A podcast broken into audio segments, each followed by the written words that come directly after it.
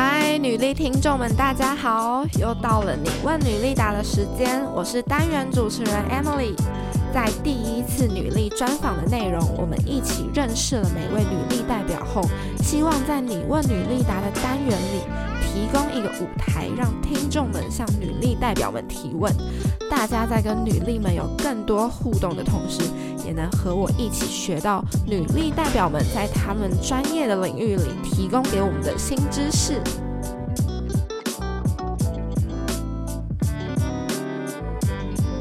今天你问女力答第十三集，我们邀请到女力新生非常早期的女力代表，她是专访第八集的 Caris。当初在餐饮酒吧业担任拓店先锋队的他，一年半后的现在，转职到了乍听之下完全八竿子打不着的动保团体诺亚方舟动物同乐会，担任行销企划。而这次我想要认识并且邀请 Caris 上你问女力答单元，其实是我自己私心，真的太喜欢 Caris 有点微微叛逆又有行侠仗义精神的个性，而且他跟我一样都是从法文系毕业，还在我非常喜欢的一家酒吧工作过，所以对让我对他有太多太多的好奇了。好啦，那我们就废话不多说，马上邀请 Caris 回到我们的节目。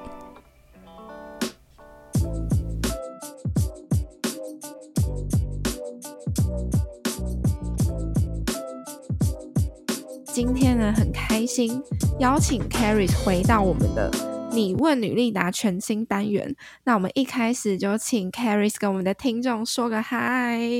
Hello，大家好，我是 Caris，好久不见。Caris 上次录履历专访是去年的什么时候？还是前年吗？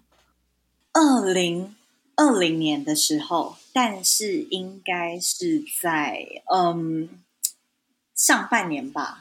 哇，所以至少也过了一年多了。那今天回到女力新生节目，你有什么心情吗？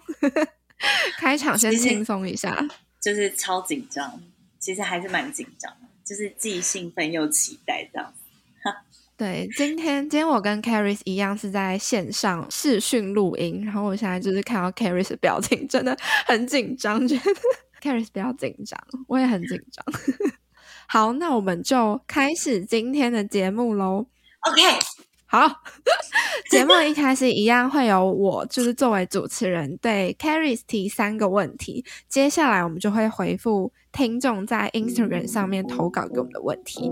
好，那我们就马上开始喽。好。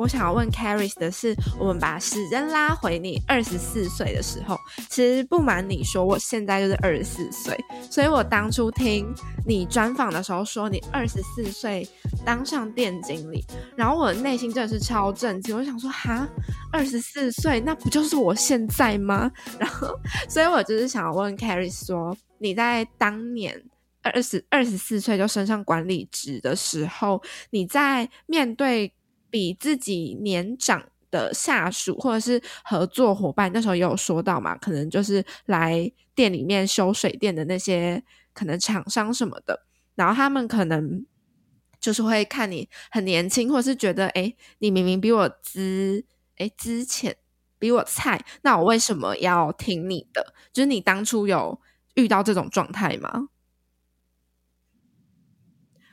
对，那你遇到那个。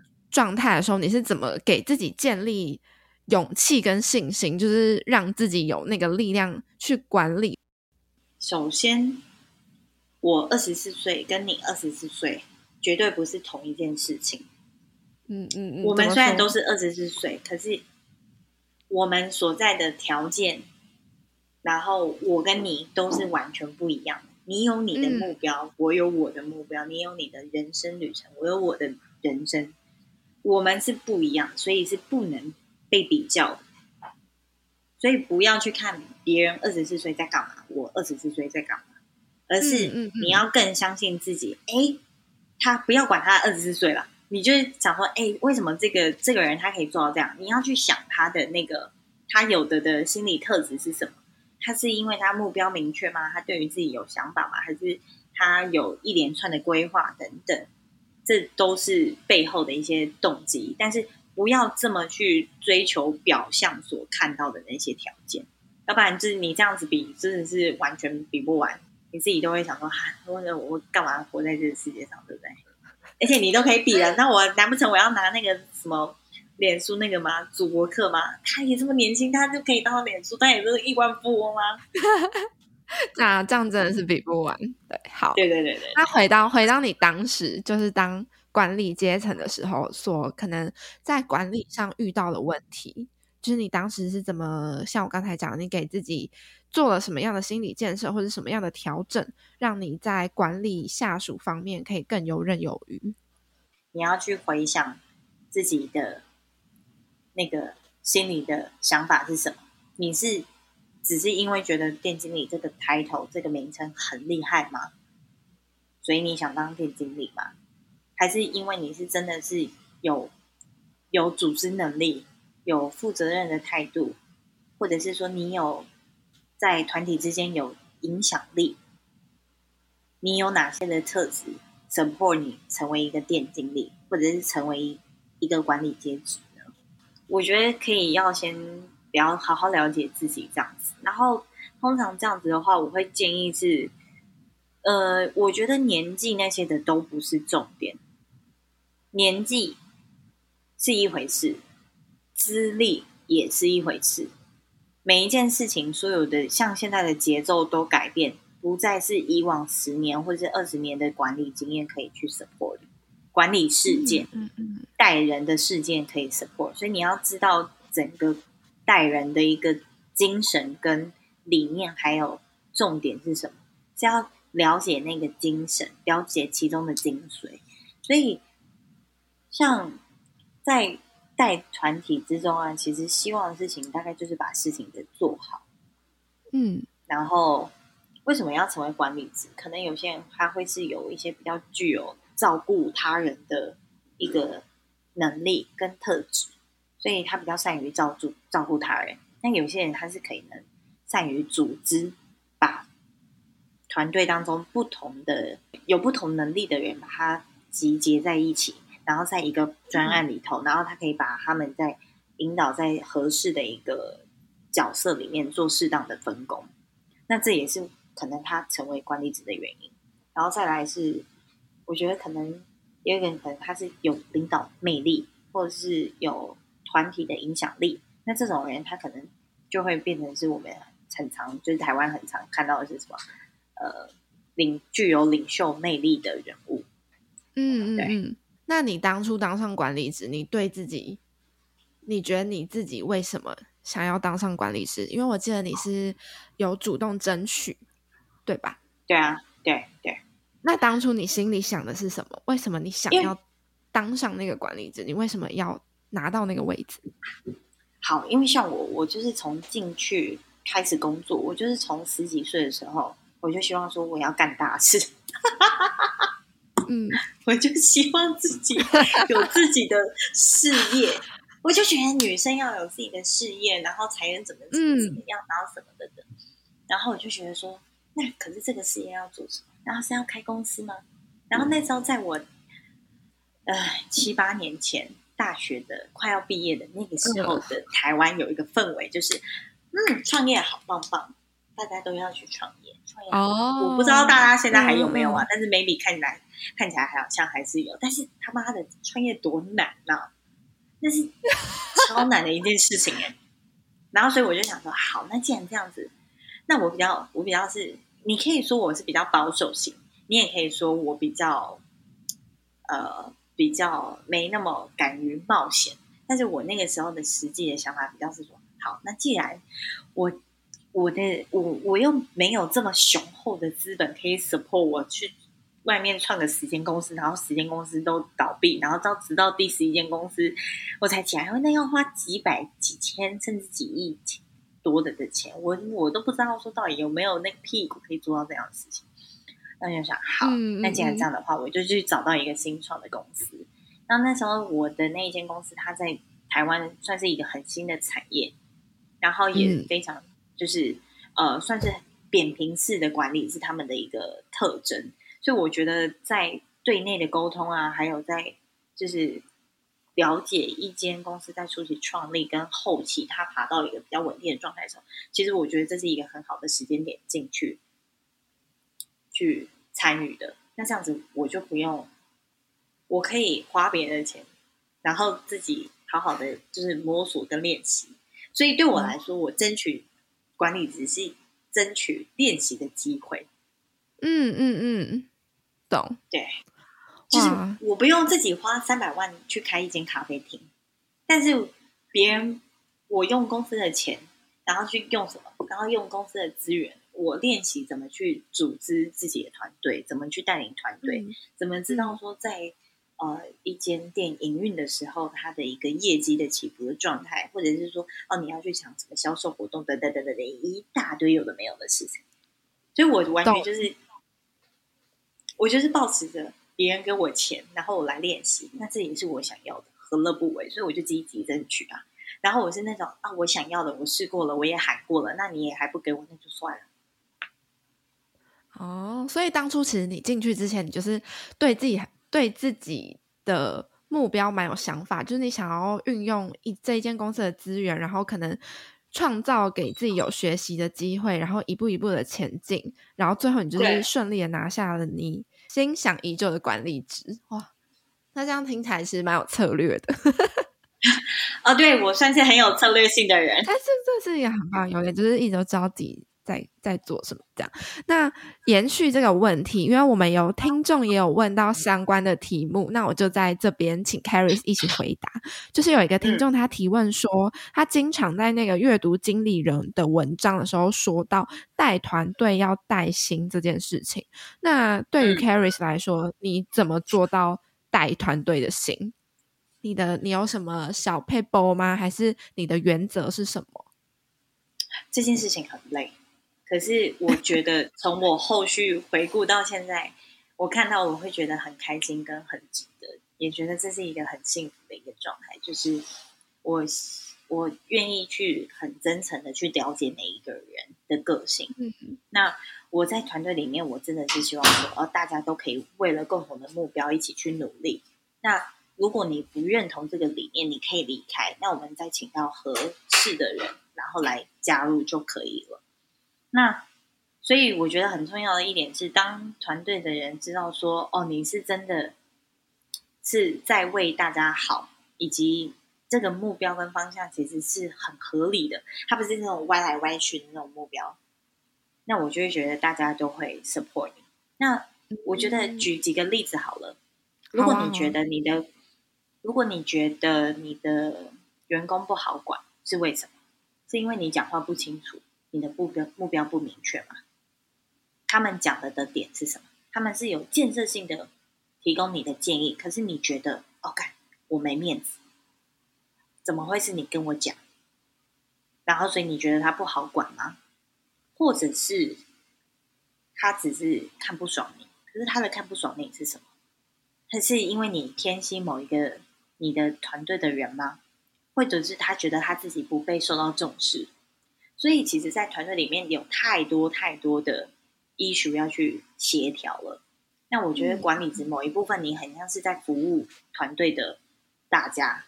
你要了解，你要去侧身观察每一个人的状态，然后可能他们的内心里面的纠结的点，以及他们希望在工作上面得到什么样子的发挥，获得什么样子的成长，以及他们擅长的部分又是在哪里。那怎么样引导他们学习不擅长的东西，或者是来去做沟通？那在我们那个时候，我可能就会很常去 one on one，就是一对一、一对一的讨论。我可能每一周我就抓一个时间空档，我就可能就是哎说，哎，你最近怎么样？然后什么的的，然后那件事情你怎么看？然后怎么样什么的的？哎，那最近有什么活动你觉得很有趣？然后或者是说，哎，我知道你在喝酒，哎，你最近跑酒吧有哪些很好玩的酒吧？然后，要不我们一起去之类的，但是可能一起去的时候，可能就是角度出发。对，可能一起去的时候就是一群人一起去，然后有些可以可以跟大家讲说，哦，这是一种观摩学习，那大家就体验嘛。这样就是很有团队向心力的感觉，去创造那个向心力。对，你要懂得去创造一个团队的向心力，这样子啊。那如果你觉得你的团队向心力，你觉得不要像这种这么 close 的，也可以啊。那你就接受啊，你就是要接受会有一些人的抱怨啊。嗯、所以你自己身为一个管理者，你自己的心脏也要够强。懂，就是等于你想要你的团队怎么样，然后你就是往那个方向去做，不管是要很 close 还是大家各过各的，就是要自己去判断，自己帮自己对症下药。在这个团体里面，你要该怎么协调，嗯、该怎么样去找方法，或者是找前辈前辈问都可以。那有一些人，如果你觉得他是一个很有毒的关系，比如说你都释出善意了，然后你也是很积极想要解决这件事情。但他就是不领情，他就是还就是端一个架子，就是说哦，我就年纪比较大，哦，我就是之前也做过管理职，嗯、我就会回呛，我就说那不然你来做。天哪，我给你机会，嗯、我帮你引荐，你去做之类的，或者是说那不好意思，因为我这就是你也可以说这就是我的管理风格，如果你不喜欢，嗯，你要不要申请调职？懂，所以就是你也是很踩住自己的原则，就是你有赋予，对，你必须要踩住自己的原则。懂，希望 Carrie 的这段建议可以帮到这位听众。嗯，我觉得我我对那个现在对我来说，管理职就是真的还蛮远的一段路。但是我觉得我工作到现在快两年的时间，确实有一个很大的改变，是我会从我现在会试着从管理职的角度来看同一件事情。可能一开始最一开始我都会觉得我觉得怎样怎样，但现在我反而会去想说，哦，所以同一件事情在主管的眼里可能是怎样怎样。就是我觉得这也是我工作了一段时间之后的一个新的改变。嗯啊，当然我必须要讲一句实实在话，就是如果你觉得就是。各位听众觉得自己的职场周遭很多是白痴，那你也可以视情况去离开，不用一直纠结在跟白痴一起工作，你会很痛苦，别人也会很痛苦。搞不好别人不是白痴，只是你们就是调性不同，频率不对，这样。嗯，其实也是蛮要适时的放手，适时的对工作断舍离。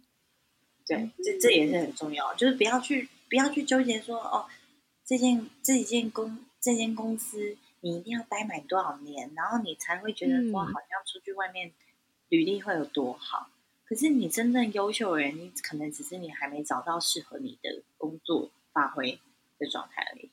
所以，东西，我觉得这种东西太难讲，因为人本身就是一个充满变动性的。那你跟不同的人相处，都会有不同的化学性、化学反应产生。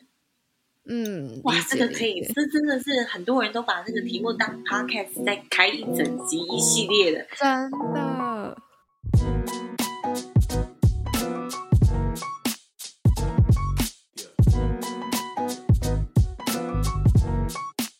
当初呃离开酒吧餐饮业的原因是什么？然后在这段期间刚好又碰上疫情，那你是在什么机缘巧合之下而加入了诺亚方舟动物同乐会？我觉得为什么会从酒吧业离开，或者是整个的状态，其实大家如果有听过第八集的话，也知道说那个时候我已经从成都外派回到台湾了。然后我从上了那个节目之后，我后来公司就邀请我可以进到品牌，然后做一个品牌大使的角色。那所以等于说，在这个一年半之中，我有一年的时间是在摸索着怎么样去做一个品牌公关。那当然，品牌公关要做的东西跟内容其实是非常多的，而且也蛮复杂的。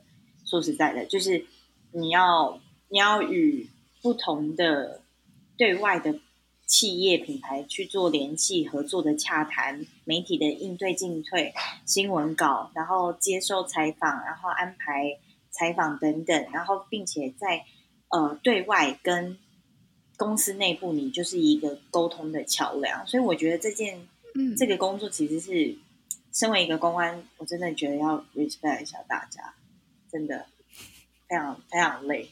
讲老实话，而且很很八面玲珑，这样也不能说是八面玲珑，应该是说你要尽量尽可能的去面面俱到，要想的比较完整一点，嗯、就是你要透过不同的面向去分析一些事情。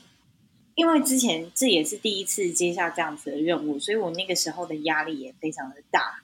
然后跟其实做过了之后，才发现说，哦，我其实我。应该是说，我目前的工作经验都是慢慢在台湖去做一个累积，这样子。那我非常幸运的是，可以在同一个产业里、同一个公司，然后有不同的面向去了解这间公司的运作模式。对，然后这个也是会让我更清楚说，哦，我要做的的东西是什么。其实这也跟我自己未来的规划是有关系的。那。我那个时候，我想说，呃，就是今年，其实我那时候在提提的的时候，是觉得说，好，嗯，我觉得虽然说是因为疫情的关系，然后我们要待在台湾，那我就想，那我希望可以好好沉淀一下我自己，因为我觉得我在工作上面已经就是冲冲冲冲冲冲冲冲冲冲到一个不知道要冲去哪里，你知道吗？就大家看到我就是一进来，然后几岁？这么这么年轻，然后就当了店经理，然后又就是可能又进到公关，然后别人就会觉得哇，好像很厉害哦，然后什么的的。然后我就想说，并没有，并没有，大家冷静一点，并没有。我觉得自己还是要很清楚，说什么工作是适合你的，然后什么工作是你所想要的，那什么又是你可以，嗯、你想要发挥出你自己热情的地方，你想要把你的精力用在哪边？我觉得这很重要。然后在这五年的这一段时间，其实我一直给予自己很大的压力，就是求好心切。对于工作啊等，其实某一个方面，其实我也有一点迷失了。就是我会有一种，那我接下来要去哪里？我接下来要干嘛？那我接下来我还能做什么？不要怀疑，这这也是我会对有我对自己的那种迷失哦。然后，嗯嗯嗯。呃，所以我就想说，好，那既然就是抓，就是也趁安排，就是其实我的离职是早在去年的时候，我就有先跟公司内部做一个讨论，就是我觉得，我觉得时间点到了，然后我希望接下来的一些时间，我可以安排自自我的一个沉淀，然后因为我一直很想要出去国外，我一直很想出去国外工作，嗯、可是我还不确定。是有什么样的工作机会，或者是我要做什么？但是姑且，我就觉得好，那我就是先铁了心下来，想说就算没有工作也好，我就是在家沉淀自己，或者是去多认识台湾这个地方。我想要知道说，我成长的这一块土地，然后周遭的一个人文风情跟。整个的状态、社会面貌是什么样子？然后包含有很多地方我根本没去过啊，嗯、那我也很想要去好好的去玩一下，然后甚至去学潜水，因为我很喜欢水上运动这样子。哦，对，嗯嗯，等于就是抓到一个时间，可以让你自己好好沉淀，然后去做一些新的尝试，然后再、嗯、呃 figure out 你下一步想要怎么走。所以你等于是。当时其实，那你当时提的时候，你已经，你就是想着我要在这里停下来，还是其实你已经做好未来的规划？可能是下一份工作，或是接下来的工作形态，你有想过吗？其实我没有，讲老实话，我没有。但是我大概有，我没有这么去仔细想，就是我没有强制安排说，哦，我一定要，我比如说我五月离职嘛，那我就想到，那我五月一定要接到工作，嗯、我一定要接到一个。案子我才放心，我六月一定要有什么工作。我我不是用这样的心态来去面对我自己要沉淀这件事情。但是我其实也是有想说，嗯、哦，如果有接点案子的话也很好，就是有缘就接，没缘也没关系。就是我还蛮随随那个整个的一个安排，嗯，随遇而安的感觉，对。那后来后来你离职之后，是你过了多久，然后最后接到了诺亚方舟这个案子？又是什么原因让你接下这个案子？六月的时候，就是协会的理事长有问我说：“哎，你有没有兴趣？”因为协会今年有要办募款，就是每一个每个公益组织，然后不同的团体，他们每年都会有一个自己的一个募款季要筹备。就是他们也会有一些规划，比方说作为一个今年的整理，然后明年度需要多少预算，然后或者是说希望有要在哪一个议题上面去做加强，所以他们希望借由这样子的宣导号召，可以吸引到更多志同道合的人来支持他们。嗯，那我的部分就是来协助这个整个的 project 来进行这样子，然后。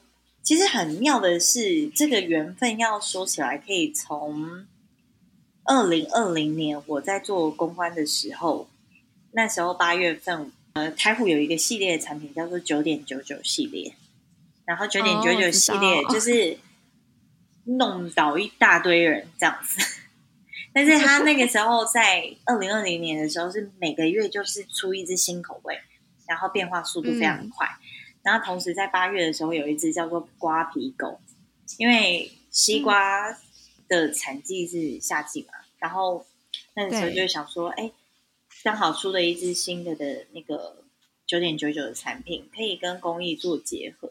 然后我那个时候就是负责这一个专案的，然后我就想说，好，那这样子我就去找合适的公益团体，所以我也因此去了。不同的公益团体，然后去了解原来台湾的公益团体的状况是怎么样子，就是真的很辛苦。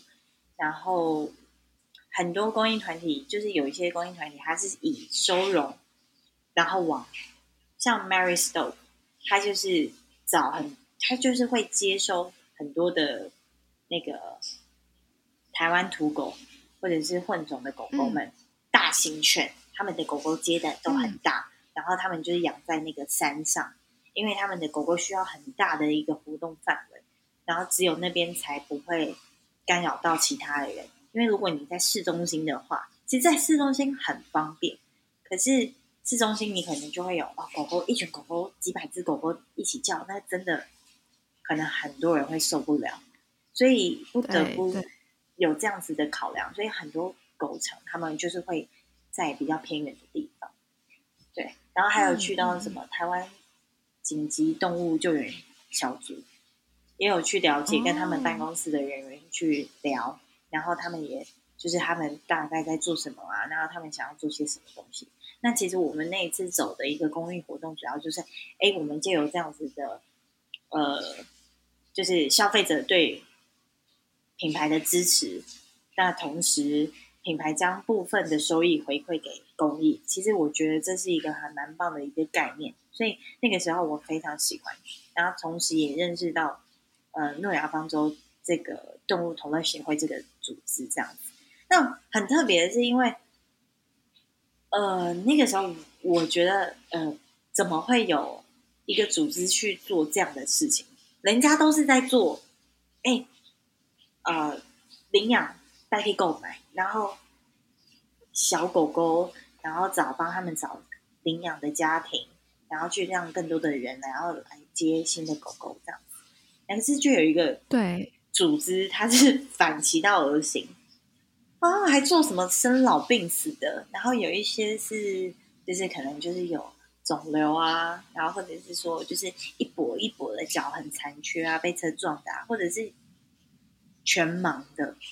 或是半盲的，嗯嗯嗯，然后那个时候我就觉得很好奇，然后同时就是有去看过这样子，然后那时候就觉得说，哇，这真的是很特别的一个组织。然后可是就是我在七月，我那时候六月的时候，理事长就这样邀请我，我就想说，好，那依我过去的经验，我觉得还蛮特别。那我觉得这一块的确也是被需要去重视的，因为你不可能每一个组织都在做一样的事情。你总是要以不同的角度，然后来去为整体的狗狗的权益、猫猫狗狗的权益来去做一个完整的发生跟规划，因为他们不会说话，他们连很多的疼痛，他们都是自己忍着，你根本很多事主是完全不会有觉察到的，所以这件事情是台湾在很多方面都是需要去，就是一直要去宣导的很多教育的观念。然后我就想说，好，那既然这样子的话，我就哎聊一下。然后本身我自己也很喜欢猫猫狗狗，然后我自己也养了，嗯，领养了，我们家总共领养了三只的猫咪。对，因为我们家是在公寓，嗯、老公寓式的，所以以整体的考量来说，就是猫咪是比较符合我们的需求，比较适合。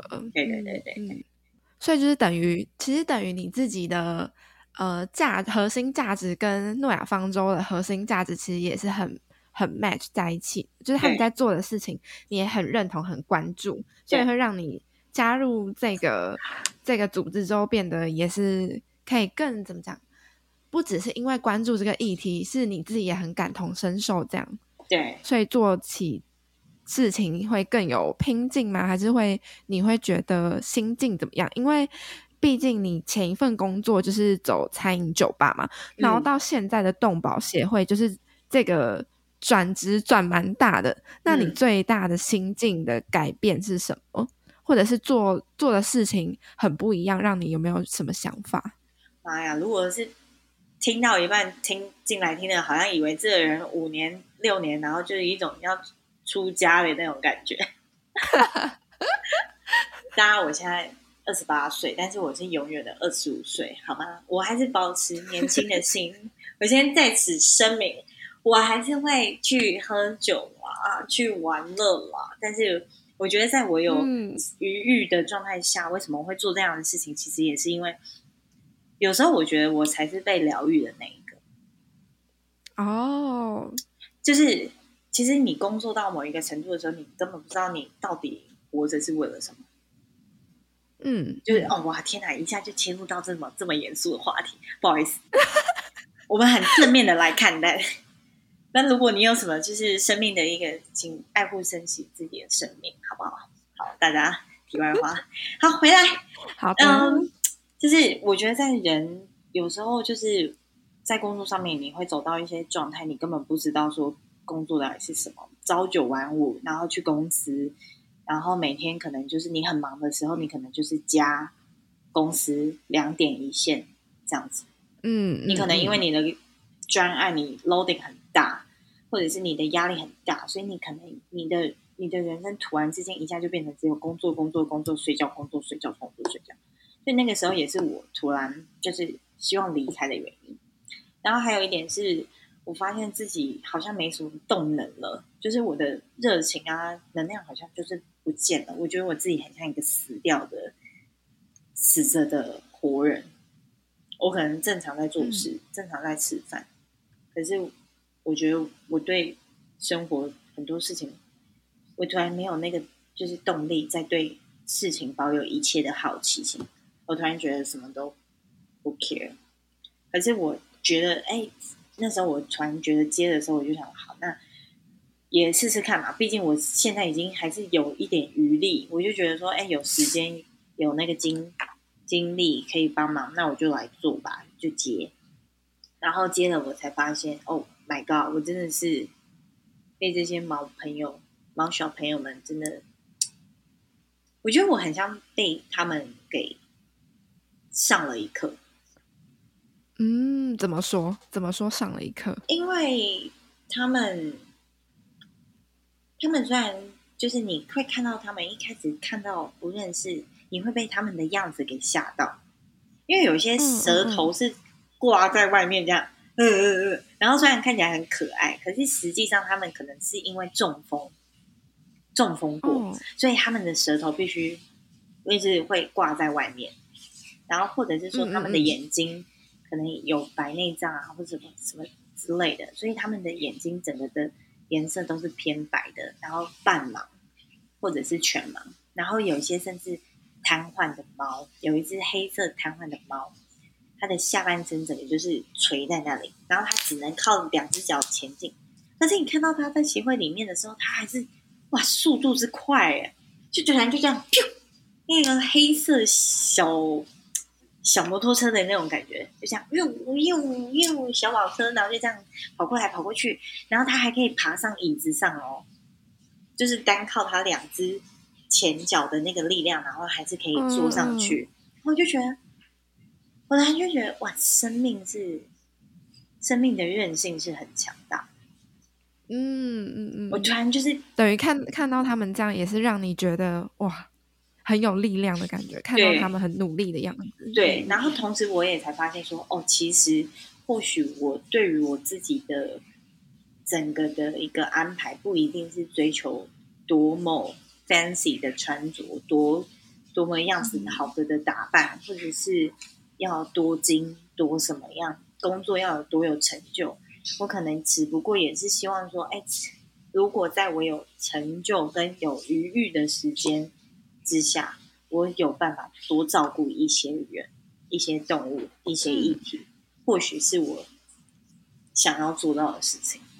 对，所以我觉得我目前的状态很像是如何在自己的个人状态，还有商业，也就是我们所谓的工作跟公益团体。就是回馈社会这几这三方面，那去达到一个新的的平衡。那这是我、嗯、明白，这是我可能接下来的一个新的目标。这样子，从你刚才说，可能你在上一份工作最后的时候，你就是有点觉得自己很死，然后不知道自己的在干嘛什么的。但你换到这份工作之后，你有重新活过来的感觉吗？其实有哎、欸，讲老实话是有。那个时候五月份的时候，刚好就是全部人都要在家隔离。对对，最严重的时候。对，就是最严重的时候。然后那个时候，我基本上我不太 social，我也不，我也不太主动去跟我的朋友联系。那我就是呈现一个就是边缘、极度边缘的人。然后我只跟我自己相处，然后我就超怪。我就是也不是超怪来，我觉得我很喜欢，但大家。觉得很怪，那就是其他人觉得怪吧。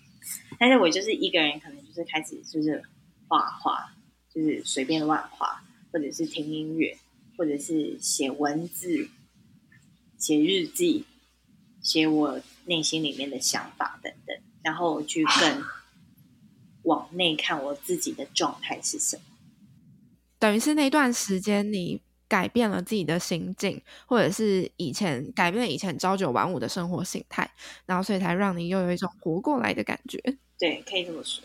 我觉得疫情，嗯、我觉得我也是被疫情下去拯救的一个人。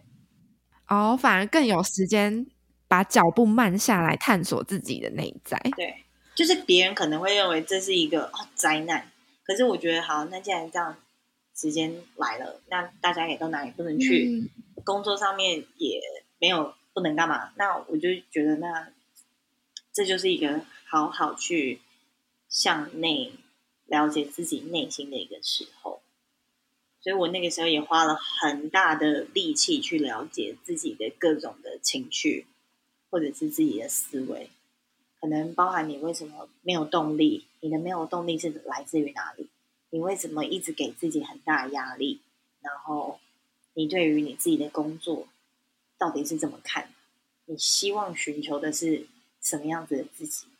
那你为什么会有什么什么样的的反应？什么等等等等等，大概就是这类的。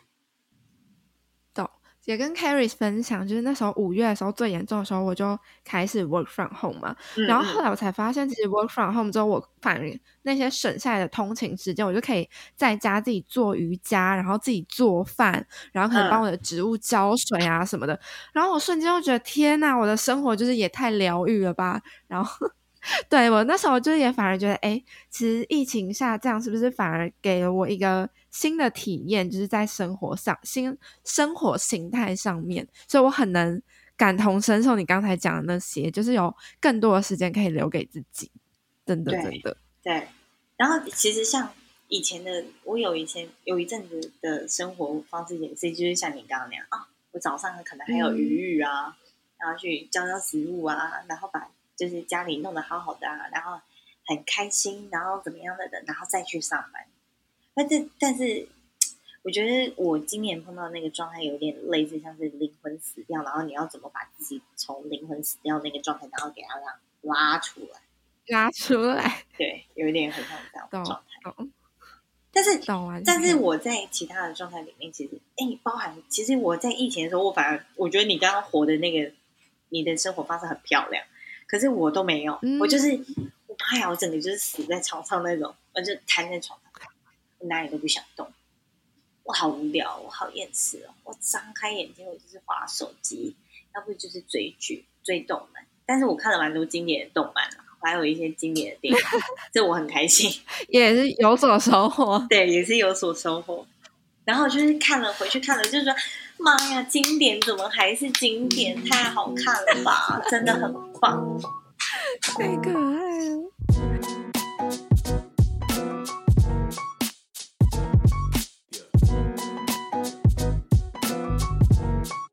好，那我们接下来呢，就进到下一个题目，是我对 Carris 的最后一个提问，就是你在当初女力专访的时候有说，你对自己三十三十岁许下想要拥有自己事业，并且呢，你想要为社会带来影响的期望。那你觉得你现在的这个状态有没有更更靠近你当时梦想的人生？啊，我好兴奋啊！只能说很想回答这一题，没有这样，突然有一种哎，对我好像真的快三十了，我再两年我就快三十。我觉得我现在就在自己跟商业还有公益的这些议题达到三方面的平衡的第一步，我开启它了。嗯、真的，对呀、啊，所以你当初说你想要为社会带来改变，然后后来。一年半或者现在你就开始接触，真的踏入了公益，所以你就是开始你的第一步。哎，哇，有有没有一种你也是看着自己一路成长来，很有成就感的感觉？这种时候都会觉得蛮有成就感。但是如果没有人这样跟我对话的话，嗯、我一定会忘记自己曾经当初说过这些。对，所以我就会觉得说啊，我是不是还不够好？我是不是还不够？我会不会做？没有做到什么什么事情，我是不是应该要再赶着去做什么事情？我反而也会因为这样，我就会给予自己很多压力跟期待。所以你，你其实你刚刚对我说的那句话，我觉得有一种 “Oh my God”，我好像得到救赎了一种感觉。真的吗？好，我也很开心，很开心救赎到你。好，那我接续，就是那刚才讲到嘛，就是你已经踏出了第一步，那你接下来有没有新的方向？就是你踏出了第一步之后，你要怎么继续往前走，在你想要的领域里面？我觉得我接下来可能到时候大家又会说：“哈，你怎么会跨到那个领域去了呢？”啊，就是你知道，就是以我目前的想法蓝图，嗯、我会觉得我现在还不要透露太多比较好，但是我会希望还是可以往国外发展。哦、我觉得出国对我来讲是有点类似，像是把。台湾的东西带到国外，或者是说，嗯、也可以是说，我想要去更大的的市场，不同背景或者是完全对立面的一些价值观等等的一些地方去做一个新的的挑战，这样子。懂。所以你现在就先不透露太多，但就是期待之后看到你在国外的发展。谢谢，谢谢你的猫。我我的猫咪也帮我说谢谢，它也在帮你加油。对对对，我比较目前会比较希望自己算是一个自由的理想主义实践者的角色吧。嗯，听起来非常非常梦幻，但你确实是在这条道路上，我觉得真的非常佩服你。我我觉得很庆幸是。我很早就开始去面对自己，自己要的是什么？嗯嗯、我觉得这一点很重要。所以你只要开始这件事情了，嗯、不管你今年几岁，那都不是重点。就是你 always 都可以去做任何的改变。对我来说，随时都可以开始一件事。对，随时都有可以开始一个新的可能。任何的时候，它都是。选择，所以我很常跟我很多朋友会讲，你都是有选择的，你有选择。哦，好喜欢这句话哦，你是有选择的，很强而有力，很喜欢。好啦，那我们现在呢，就是结束了上半场的内容，紧接着呢，就要来继续回答我们听众的提问啦。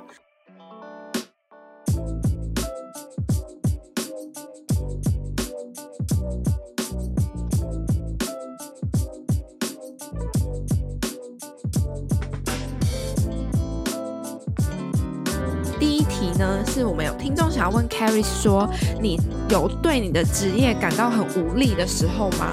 但我觉得这题刚才你有你也有大概提过嘛，就是你在上一份工作尾尾声的时候，差不多就是这个状态，对不对？其实不是只有尾声的时候啊，就是当你就是在工作上面你很不顺遂，你都会很想要就是很就是就是一定会觉得很撞墙。然后无力也会有，嗯、对，那这个时候就是要看自己能不能再把那个动力找回来，嗯嗯、然后去想这件事情，你为什么要做这件事情？你的热情，你的初心是什么？我觉得这很重要，他会一直可以帮你提醒。但是我无意的时候，我他妈的，我就是一个超级 drama 的人，或者是在、就是、也是一种舒压，对，或者是在家大吼大叫这样子。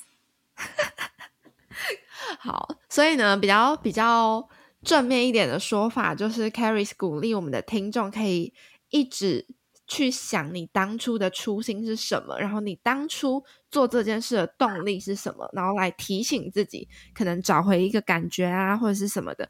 那如果就是比较现实面的话，你可能就是在家尖叫啊，在床上打滚一下啊，耍个废啊。其实我真的觉得适时的放松。也是一种找回动力很好的方式，不然你一直在那个很紧绷或者是很想逼自己的状态的话，也是很难。而且还有一点很重要，就是放过自己，就是休息吧。嗯、如果你真的很累，你就休息。休息不不代表什么，你不要去跟别人比，不要去被别人竞争，觉得说哦，我今天好像怎么样，然后就会被别人比下去，或者是什么什么怎么样的。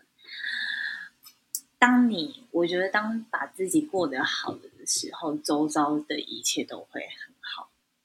但是如果你的状态很差，那真的很就是各种的，你的什么，你就会各种倒霉，然后怎么样，各种什么 塞塞零塞事都会找上你这样子。有有吸引力法则的感觉。哎，这个是真实的哟，大家。好，那希望。这位听众听完 Carrie 这一段话之后，可以就是好好的放过自己，可能让自己放松一段时间，然后再慢慢的找回你当初的初心跟动力，就是放过自己。首先，嗯，真的。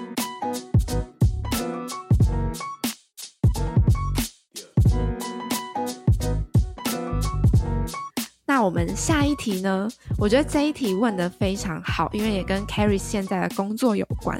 就是前阵子有一个讨论度很高，是关于走私动物的那个新闻嘛。那 Carrie 对这个新闻你有什么看法？诶，那 Carrie 也也先帮我们讲述一下那个新闻是怎么样好了，怕有些听众没有 follow 到这件事。好，那但首先我要先为就是为。听发问的听众鼓个掌，我太感动了，就是就是有提问到这个议题，然后这样子我就可以就是稍微就是介绍到，嗯、就是其实走私动物就是前阵子还蛮红的原因，是因为它是一次进了一百五十多只的品种猫，就是很稀有，可能蓝猫啊、什么长毛猫等等波斯猫那种很漂亮的品种猫。进来台湾，但是因为这个是不符合法规的，那所以呃，那个海关那边可能就以一个非常就是在依照正常的程序流程，然后将这些猫咪进行安乐死，然后所以就整个社会就是突然一片就是哗然，然后就在讲啊，为什么会为什么要杀了这些猫猫？然后这些猫猫怎么办啊？走私动物的人就是合法的，不就是不合法，然后什么都该死，然后什么巴巴之类的，就是闹得很大，满城风雨这样子。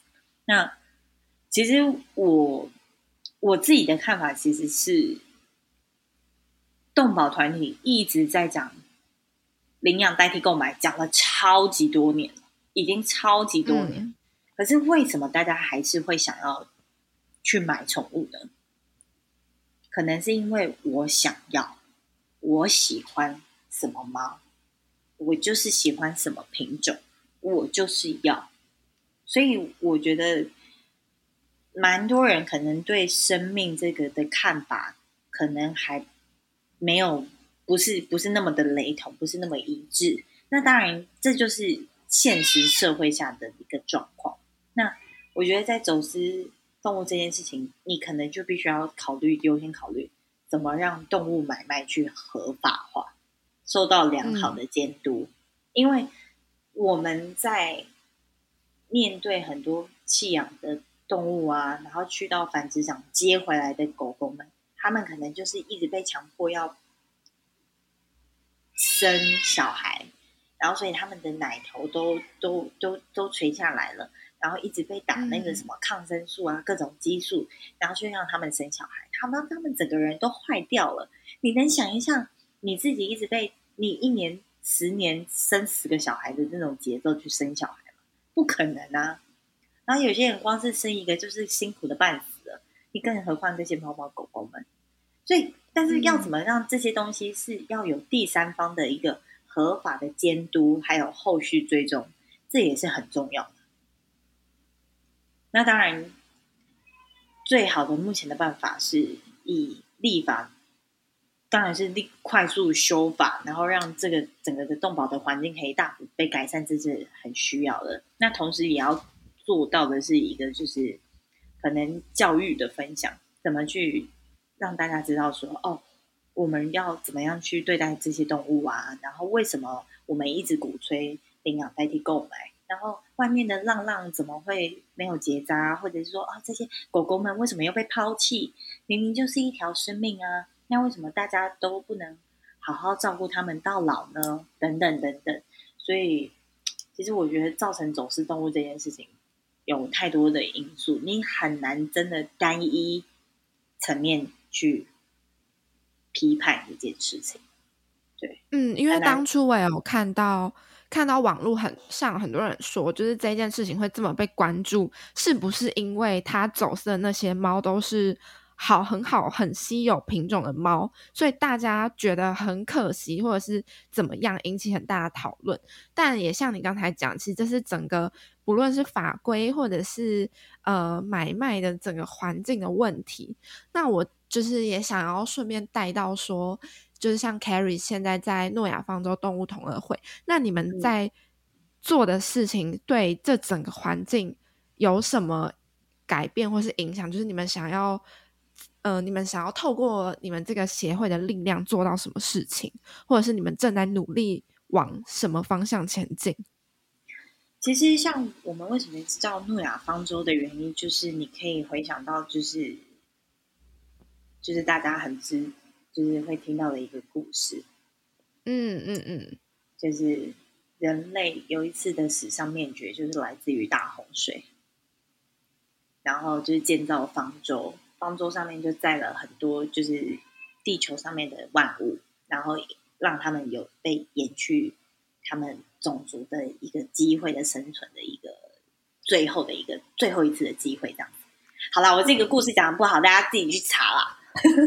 但是，就是我们我们希望的点是说，哎，希望可以让这些猫猫狗狗们，再或者是已经好像很重症了的小型犬们，可以得到一个安养的一个再被延生命再被延续到的一次的可能，这样子。嗯，那所以我们其实很致力于就是照顾这些狗狗们，然后去了解说各方面的一些病史，比如说有些狗狗。他从繁殖场救回来，然后他可能就会一直在笼子里面转圈圈、转圈圈、转圈圈。那这个部分就会牵扯到动物行为的问题，因为他以前一直被关在笼子里面，所以他的活动范围就只有这么小。你可以想象，就是那种呃一米乘五十公分乘五十公分的那种正方形的小笼子，可能他就是一直在里面转圈圈，所以导致他出来的时候，他也只会在那个大小里面转圈圈。我就是这这真的很知道他们的故事，会觉得很心疼。对，嗯嗯。然后或者是说会有痴呆的问题，然后还有皮肤病那些就更不用说了。然后有些可能是呃跛脚的，或是有肿瘤的，然后甚至眼睛全盲或者是半盲等等，他们都就是有很多的一些身体的状况。然后这种时候有。也会有很多人去质疑，那为什么我要捐钱给你？我为什么要捐钱照顾这些快要死了的狗嘞？或者是说，为什么都要捐钱给这些可能要即将要可能生命也不知道剩多久的这个？哎，可是有时候生命就是这么的神奇，生命的韧性是我觉得是很美的，因为其实狗狗、猫猫们，他们就是如果他们有得到一个爱的的话，知道有很多人在爱他、照顾他，他反而就会活得很好呢。嗯嗯嗯嗯，这这就是很神奇啊！我就觉得，Oh my God！所以有时候我会觉得，爱真的可能是一个横跨各种时间、空间、物种一个很厉害的一个最大的能量。嗯，说不定那些猫猫狗狗就是知道，默默的有这些善心人是在帮助他们，然后所以他们就会一直有活下去的力量的感觉，冥冥之中。有这个力量在，对，对，而且可能是快乐的活着，被爱着的活着是最开心、嗯、最幸福的一件事情。然后，当然我们因为有这样子的一些经验，所以我们可以把它整理起来，然后分享给更多的人知道。比如说，其实像很多的家庭，嗯、呃，他们如果面对到突然的一些猫咪带去检查，然后有发现肿瘤，或者是说猫咪突然狗狗。突然有一些就是癫痫的状况产生，那这个这种时候怎么办？其实可以透过协会这边来去做一个协助，我们可以来去做一个咨询，嗯、或者是做医疗，因为我们算是有一个完蛮蛮完整的一个医疗网，就可以针对你说明的一些状况，我们可以快速指引你可以去哪里哪里。然后带狗狗去哪里做一个怎么样的检查？那狗狗接下来的状况可能会产生什么东西？那你的环境应该要怎么样去做一个调整？那这样子可以帮助更多的毛小孩的爸爸妈妈或者是饲主们等等，可以更安心的照顾这些他们的宝贝毛孩。哦，就是等于其实你们不只有救援动物。的这这一项工作，然后你们也有咨询，就是让可能家里的毛小孩有一点状况的时候的饲主爸爸妈妈们也可以跟你们求助，就是让他们知道该怎么照顾这些比较有问题的毛小孩。对，因为像之前还没有疫情前，嗯、其实我们这个组织是有开放一些课程，然后让更多人来了解说，其实猫猫狗狗会有哪一些呃。动物行为上的一些状况，或者是生理上的状况需要注意。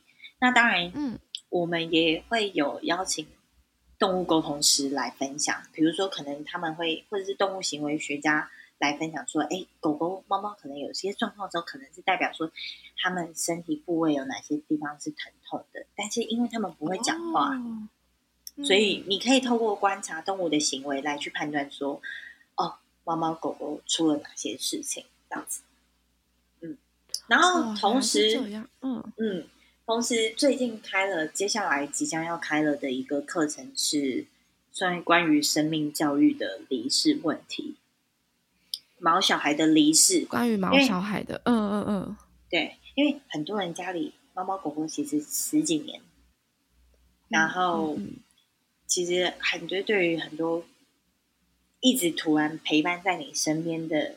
小可爱突然走了，你其实很多人的内心会很难很难去接受，那真的是需要花很大的力气才能让自己的内心回到平静。你可能会一直哭啊等等。那所以我们这个的课程就是会请来一个宠物沟通师，然后他同时也有呃医护医动物医疗治疗医师的这个兽医背景的老师，他叫婉柔老师，我们有请他来开课。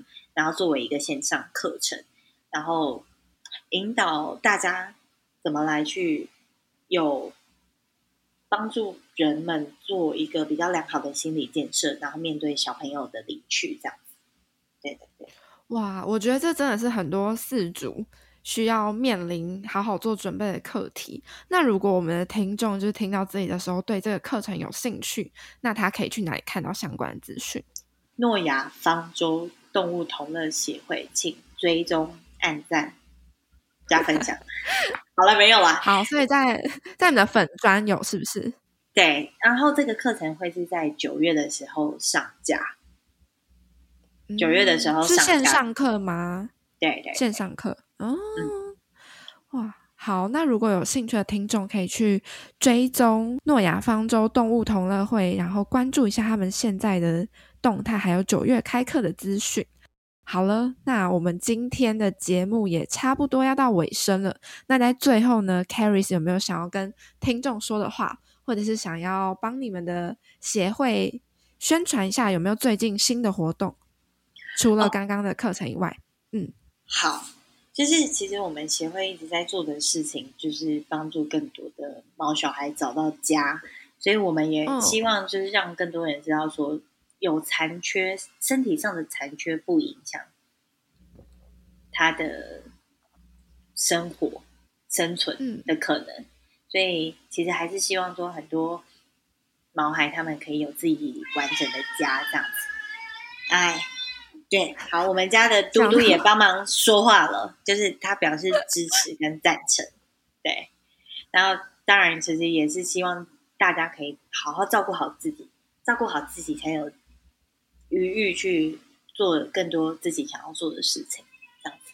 那我所在做的，不代表你也要跟我一样做。但是如果你很啊、呃，你很欣赏我，或者是你觉得我做的事情很棒，我也很 appreciate，我非常感谢大家。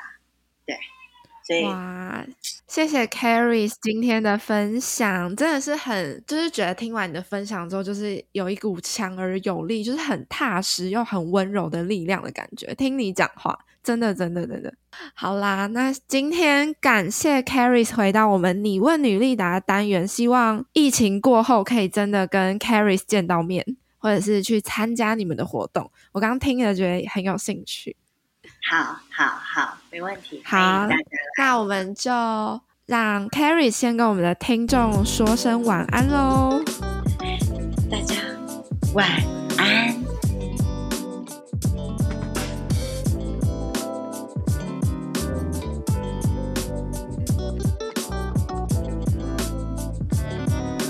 今天真的非常感谢 Caris 担任我们你问女力答第十三集的来宾。今天真的是聊的话题跟领域是我平常很少接触到的，所以我也觉得学习到非常多，也让我更佩服 Caris 正在做的事，还有她正秉持着的女力精神。好的，那就跟各位听众说声拜拜，我们下一集节目见喽。